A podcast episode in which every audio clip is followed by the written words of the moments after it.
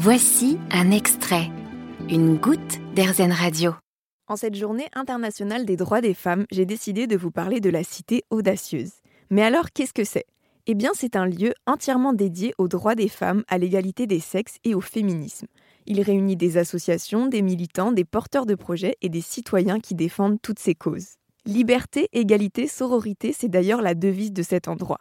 Le terme de sororité a pour but de montrer qu'il existe un véritable lien de solidarité entre les femmes qui agissent de manière commune pour promouvoir l'égalité des genres. La Cité Audacieuse est installée dans le bâtiment d'une ancienne école primaire rue Vaugirard dans le 6e arrondissement de Paris.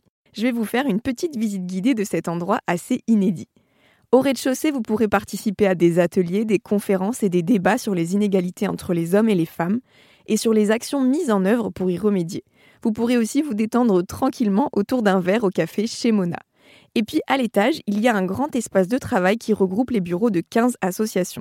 Parmi elles, on trouve la Fondation des femmes qui est d'ailleurs l'initiatrice de cet audacieux projet. L'objectif est simple, que ces différentes associations se côtoient et travaillent ensemble pour centraliser leurs actions et donc promouvoir au mieux l'égalité entre les hommes et les femmes. Un studio de podcast est d'ailleurs mis à leur disposition pour que leur combat rayonne à l'intérieur comme à l'extérieur de la cité audacieuse. Si cet endroit vous donne envie, il est ouvert au public du jeudi au dimanche de 9h à 20h. Et il y a même un espace dédié aux enfants pour que vous puissiez profiter tranquillement de votre visite si vous comptez venir avec les vôtres.